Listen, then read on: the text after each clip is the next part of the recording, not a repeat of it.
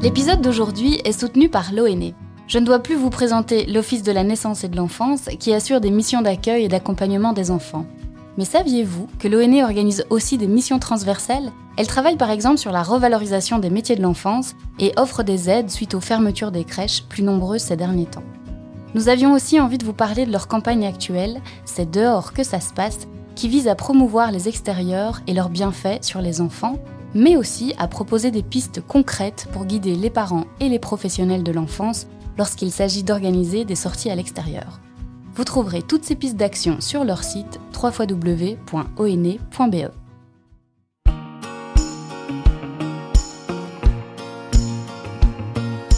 Bienvenue dans le podcast J'aime mon métier, le premier podcast belge qui met en lumière les métiers humains et inspirants des secteurs du social et de la santé. Je suis Émilie Vinsotte, co-directrice de la plateforme du Guide Social, la référence depuis près de 40 ans pour de nombreux travailleurs et acteurs psychomédico-sociaux. J'aime mon métier, c'est l'envie de mettre sous les projecteurs ces métiers essentiels et chargés de sens qui tissent notre secteur associatif au quotidien et qui jouent un rôle indispensable au développement de la société. Nous sommes donc partis à la rencontre de ces femmes et de ces hommes qui aiment leur métier. Des gens résilients, engagés, passionnés, animés par cette soif de relations humaines.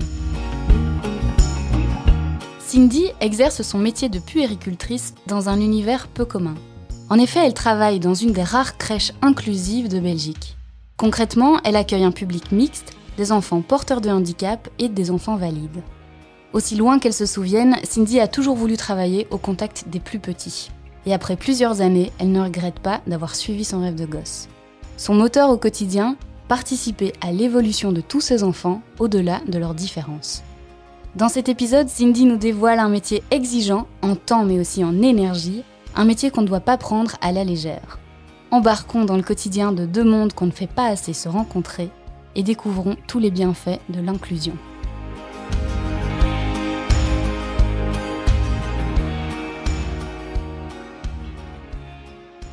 Bonjour Cindy. Bonjour. Comment tu te sens? Ça va. Un peu stressée, mais ça va. Tout va bien se passer. Je te propose d'abord de te présenter et puis de nous présenter le métier pour lequel tu es venue aujourd'hui. Donc, euh, Cindy, j'ai 31 ans, je viens de Waterloo. Euh, je suis péricultrice au Luciole à Lannes, donc c'est une crèche inclusive. À côté, euh, je travaille pour l'ASBL Romeo, qui permet d'accompagner un enfant porteur handicap dans une école traditionnelle, ordinaire. Et donc, je le suis tous les lundis matins et toute l'année scolaire. Mais c'est un métier qui est encore aussi porteur de clichés aujourd'hui. On se dit s'occuper des enfants, euh, ça va, c'est facile, mais moi, je, donnerais une médaille aux puéricultrices de mes enfants. Euh, quels sont les clichés encore autour, euh, autour de ce métier aujourd'hui? Mais c'est vrai, comme ma fille de 6 ans et demi d'ailleurs me l'a si bien dit il y a une semaine, c'est maman, ton boulot c'est facile, tu joues toute la journée et tu nourris des enfants. oui, on peut voir ça comme ça. Mais euh, à côté, voilà, on doit les aider à, à se développer, à grandir, à leur euh, donner des moyens de communication et euh, commencer en fait le tout début de leur vie. Et quelles vont être les qualités, tu penses, qu'il faut avoir pour faire ce métier? Du coup, de la patience. il faut pas mal de patience pour les enfants. Il faut être vraiment à l'écoute des enfants, aussi bien en fait des enfants que des parents. Il faut savoir réconforter, sécuriser. Et alors euh, la bienveillance. Mais pareil, c'est aussi bien en fait euh, pour les enfants que les parents. Euh, c'est très important. Alors on entend souvent parler des puéricultrices, mais ça reste peut-être assez vague ce concept pour certaines personnes. Est-ce que tu pourrais nous, nous définir ce qu'est une, une, puéricultrice? On travaille donc généralement en crèche avec des enfants de 3 mois à 2 ans et demi, voire 3 ans. Ça dépend quand ils rentrent à l'école. Euh, donc, c'est apporter tous les soins nécessaires, euh, les aider dans leur développement, aussi bien moteur, aussi bien affectif. Euh. c'est l'accueil de l'enfant au matin avec les parents, prendre toutes les infos nécessaires sur leur soirée, sur leur nuit, parce que parfois, voilà, ça peut jouer sur aussi la journée de comment est l'enfant. Ensuite, ben, on fait des petits apprentissages en forme de jeu, en forme d'atelier. Nous, on fait un petit bonjour le matin, un petit rituel euh, voilà, pour tous les enfants. On, on sait qu'ils sont tous arrivés, qui est là. Ensuite, euh, il y a le moment de repas, d'échange, euh, les siestes. et à nouveau des petits ateliers, des petits apprentissages. Et après, le retour aux parents où on donne toutes les infos nécessaires sur leur journée. Il n'y a pas énormément de puéricultrices comme toi. Donc on va parler autant de ton métier que de cette euh, spécificité qui est euh, euh, la crèche inclusive. Les Lucioles, c'est donc une crèche à l'âne qui, accueille combien d'enfants? Donc environ 9-10 enfants porteurs de handicap et alors il y a 18 enfants plus ou moins au aîné. On va évidemment revenir sur le sujet de, de, cette crèche et puis de, du handicap. Toi, pourquoi est-ce que tu as décidé de faire ce métier? J'ai toujours voulu faire ce métier, euh, surtout en fait dans une crèche inclusive ou une crèche euh, non ordinaire, parce que ça apporte vraiment un petit plus euh, dans le quotidien, des petits challenges en plus, et tous les jours ne se ressemblent absolument pas. Et donc c'est vraiment ça qui me tenait à cœur. dès le début, je savais que je voulais être péricultrice. Mes parents étaient très ouverts à, à tout ça et m'ont laissé vraiment faire le parcours que je voulais faire. C'était une évidence. Quoi. Oui. Et alors, comment est-ce que tu es devenue péricultrice? Peux-tu nous parler des, des, études à faire, des formations à faire pour faire ce métier euh, Pour ma part, j'ai fait les études au Sacré-Cœur à Nivelles. Ça se passe en 3 ans, 5, 6 et 7e secondaire. Ça se fait en professionnel. Et donc, euh, une fois que les trois années sont faites, on a notre diplôme et de là, euh, on cherche une crèche et on commence à travailler. Et quel souvenir justement tu gardes de, ces études et de tes, premières, euh, tes premiers stages, tes premières confrontations avec le terrain? Mes études, donc on était super bien encadrés. Pour ça, on avait vraiment des profs euh, qui nous aidaient bien, qui étaient vraiment à l'écoute. Euh, ils nous faisaient vraiment confiance et donc ça aidait sur le terrain. Les stages, voilà, j'ai connu de tout. Il y a des crèches où oui, je m'y vois et des crèches où je m'y voyais pas du tout. Euh, donc ça, c'est un peu euh, chacun sa position et son ressenti. Donc euh, voilà, il y a des stages où effectivement ça ne s'est peut-être pas bien passé pour ma part et d'autres où j'ai préféré. mais voilà, ça ne m'a pas pour autant démoralisé. Quels étaient les aspects peut-être plus compliqués alors que tu as rencontrés pendant tes stages? En tant que stagiaire, notre place n'est pas toujours facile à trouver. Voilà, le professionnel parfois est un peu moins Accueillant. Accueillant et euh, empathique envers nous. Mhm. Et tu t'es souvenu, enfin tu te souviendrais encore du premier déclic que tu as eu sur le terrain en te disant, ben oui, en fait, c'est exactement ça que j'ai envie de premiers stages, parce qu'on avait des cours de soins en crèche aussi, vraiment ce contact avec les enfants euh, dès le début se passait bien et, euh, et ça m'a motivé à continuer. Et en stage, effectivement, j'ai été dans la crèche Alan, où je travaille maintenant. Et c'est là où je me suis dit, euh, c'est ça que je veux faire et, euh, et terminer voilà, dans ce genre de crèche. Tu avais envie d'un petit plus Oui. Comme l'inclusion Tout à fait. Euh, parle-nous du coup des Lucioles. Comment, comment la SBL fonctionne? Comment est-ce que ce projet fonctionne? Quels sont les types d'enfants que vous accueillez? Donc on accueille des enfants porteurs de handicap voilà, tant qu'il n'y a pas d'acte infirmier. S'il y a des actes infirmiers, malheureusement, là, on ne sait pas les accueillir, mais on a vraiment voilà, on peut avoir autant un enfant euh, porteur de trisomie euh, qu'un enfant où l'handicap n'est pas encore reconnu. Les parents sont encore dans l'attente d'un nom ou, de, ou autre. Donc euh, voilà, toute la journée, ils sont ensemble, on fait des ateliers mixtes. parfois, il y a des enfants qui ont besoin d'un peu plus de calme, donc on va faire en sorte de l'isoler un peu plus. On va faire des ateliers en fonction de leurs besoins, en fonction de leur développement aussi. Donc si l'enfant a besoin de d'essayer de bouger un peu plus ou autre, on va plus vite le mettre en psychomote qu'un autre enfant qui est totalement OK avec son corps. Alors on va faire un autre atelier. Donc on fait vraiment attention à chaque euh, aspect euh, physique euh, ou mental par rapport voilà, aux ateliers qu'on propose. Si tu devais nous m'emmener ou nous emmener avec toi dans ton univers de travail, qu'est-ce que tu dirais? Donc quand on arrive au Luciole, donc il y a différentes pièces. À savoir que c'est plusieurs étages chez nous. Donc il y a le groupe bleu qui est essentiellement les plus petits. Et alors après, il y a le groupe orange. L'enfant a environ 15 mois quand il arrive. Enfin voilà, ça dépend de plusieurs critères. Donc dans ce groupe orange, on peut y trouver différents coins symboliques, coins moteurs, coins pour la lecture. Il y a tout ce qui est à côté, salle à manger, il y a la salle de bain. Quand on monte à l'étage, donc euh, il y a les chambres et le bureau. En bas, tout en bas, il y a, euh, on appelle ça la Zumba. Donc euh, voilà, c'est une pièce où on peut faire plein d'ateliers. Il y a la salle kiné, il y a la salle logo, et alors on a un snoozelen. C'est une pièce avec colonne à bulles, matelas à eau. C'est un endroit où on fait vraiment des jeux de lumière, de son aussi, et un endroit un peu apaisant pour l'enfant. Excellent. Donc trois étages, c'est quand même, euh, c'est quand même un gros bâtiment, quoi. Oui, tout à fait. Et tu parlais de chambres, les enfants dorment parfois séparément? Oui, donc on a trois chambres. Et euh, on, voilà, on essaye de, de faire au mieux avec le besoin des enfants. Euh, si l'enfant dort plus, moins, s'il a besoin de plus de calme. voilà, tout ça, on cogite avant et on fait des petits plans. Excellent.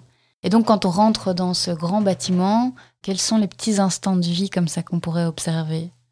On peut vraiment avoir euh, plein de moments différents, des moments tendres. Euh, il peut avoir un enfant couché par terre, euh, portant handicap, et il y a un autre enfant qui vient lui faire des doudous, qui va lui apporter des jeux, étant donné qu'il sait peut-être pas se déplacer. À table aussi, j'ai déjà eu le fait d'être trop lente à leurs yeux, et du coup, ils s'aidaient pour manger voilà, les fruits l'un l'autre, parce qu'il n'y avait pas encore les couverts mis, ou que l'enfant ne savait pas encore s'asseoir tout seul. Et donc, euh, c'est déjà arrivé qu'ils se nourrissent là en m'attendant. C'est aller des épinards partout, sur les mains, sur le visage, et être si fiers. ils sont fiers quand ils font ça. Renverser l'eau, c'est trop fun. Renverser l'eau, ça va jusque chez le copain, ça va par terre, et après, il y en a partout. Oui, on a vraiment euh, tous les jours des petits moments de complicité. Euh, si on observe bien, on peut vraiment trouver plein de petites chouettes choses. Donc voilà, comme je disais, des moments de tendresse, donc aller câliner un enfant euh, qui ne sait pas bouger, ou aller lui faire des doudous. Euh, parfois un enfant qui est dans sa station debout, en train de manger, ben on va aller lui apporter un petit jeu pour pas qu'il s'ennuie. Et donc c'est vrai qu'ils font quand même fort attention aux autres et euh, c'est vraiment chouette à voir. Et vous avez beaucoup de ressources aussi pour le faire. Tu travailles avec d'autres professionnels. Oui, tout et à quel type de métier qui travaille avec toi? Donc il y a deux logopèdes qui donnent aussi bien des séances de logo individuelles euh, ou parfois participent aux ateliers. Nous avons deux kinés aussi sur place qui donnent aussi des séances individuelles, une ergo et alors euh, deux éduques aussi sur place euh, qui nous aident pour les ateliers et tout ça. Et alors, il y a combien de professionnels pour le nombre d'enfants? Pour un enfant en fait, porteur de handicap, c'est deux enfants pour un professionnel. Et alors, au niveau de l'ONE, donc là, c'est sept pour une.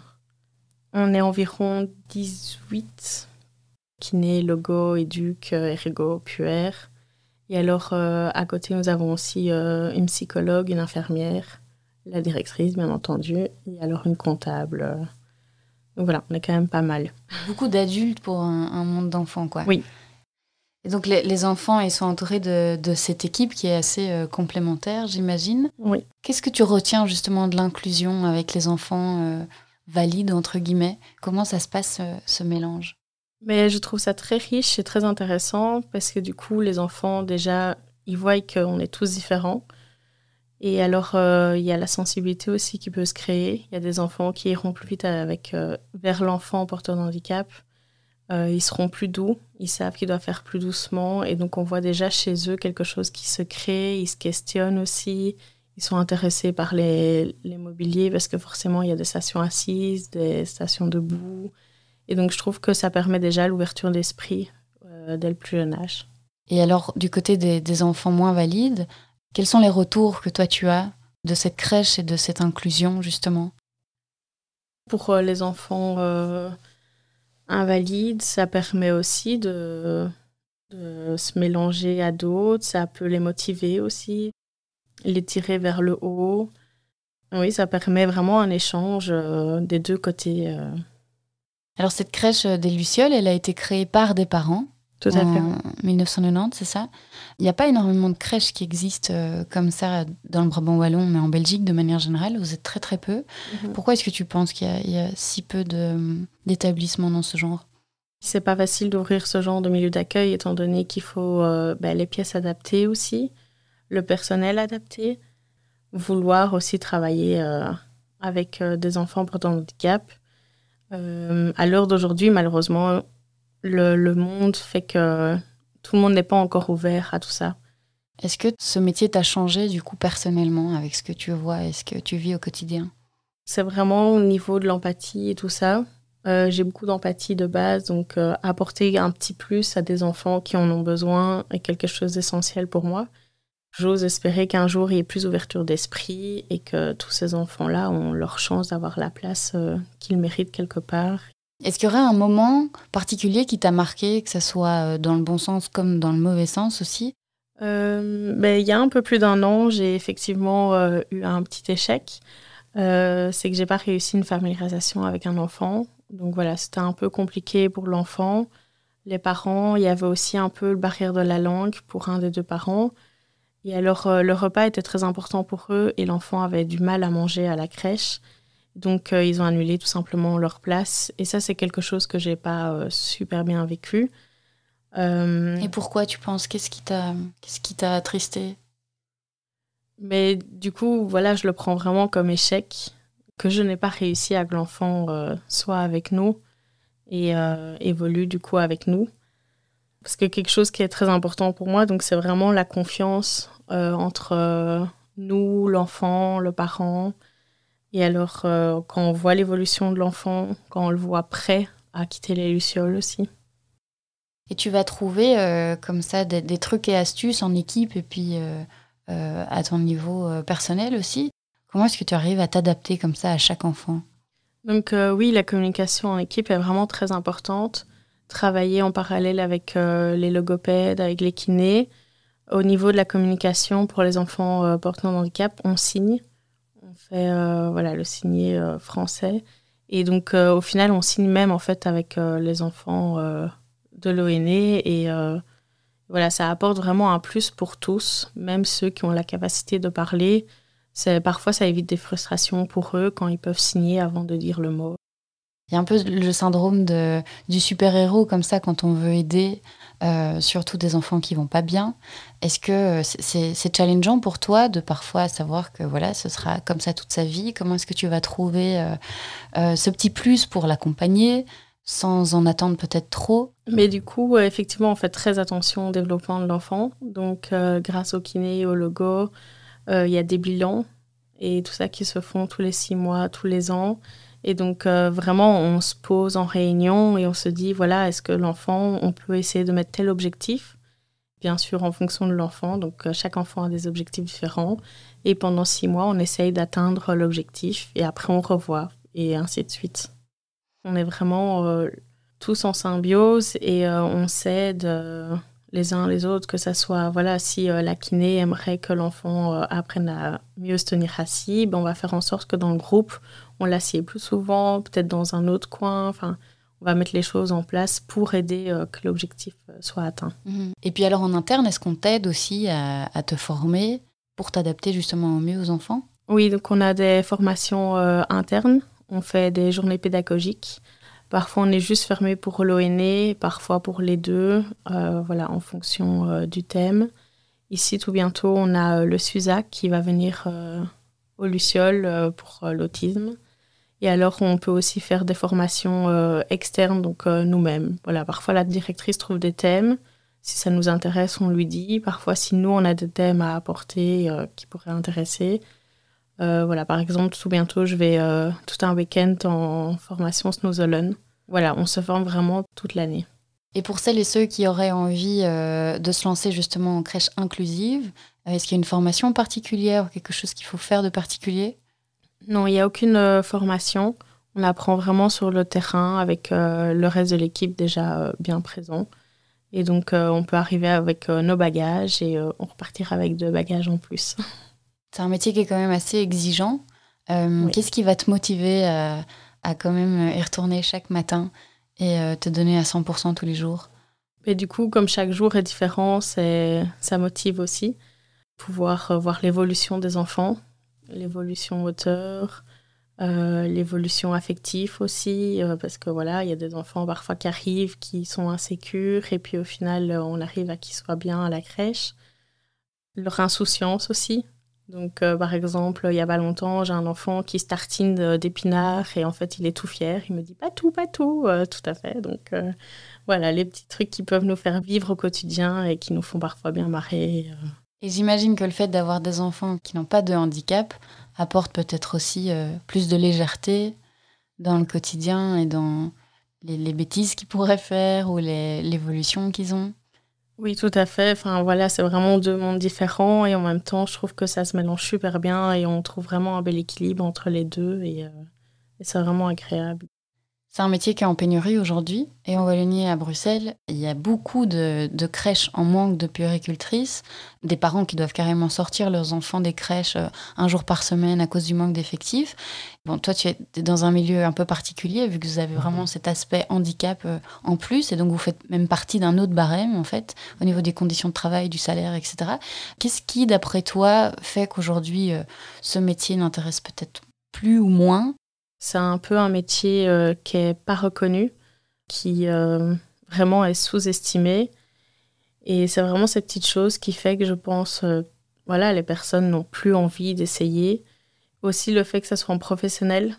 Donc, ah, tu as fait tes études en professionnel, ça veut dire que tu n'étais pas capable en général. Et donc, c'est aussi voilà, une estime de soi, de se dire Ah oui, effectivement, j'ai dû faire mes études en professionnel, ce n'est pas pour autant que, voilà, c'est juste que l'option est en professionnel on n'a pas le choix d'y passer. Donc euh, voilà, c'est tous des petits détails qui, je pense, euh, peuvent freiner les jeunes. Ça fait qu'aujourd'hui, malheureusement, c'est en pénurie et qu'il y ait moins en moins de jeunes en périculture à l'école. Les conditions de travail aussi sont peut-être euh, exigeantes, des horaires un peu compliqués. Qu'est-ce que tu entends comme autour de toi, chez d'autres péricultrices? Quels sont les soucis qui devraient être améliorés? Donc euh, oui, les horaires, à mon avis, euh, dans certaines crèches, il y a des gros horaires à faire. J'ai déjà pu entendre des personnes qui faisaient 8-18 euh, parce qu'il y avait des personnes absentes et donc qui devaient combler et qu'il n'y avait personne en fait pour prendre le relais tout simplement.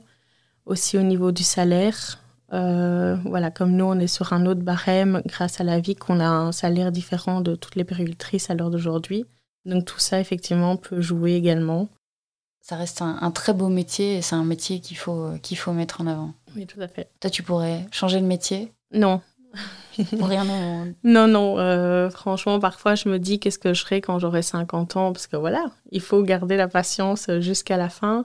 J'admire les personnes euh, vraiment qui sont en crèche durant tout leur parcours et qui terminent en crèche.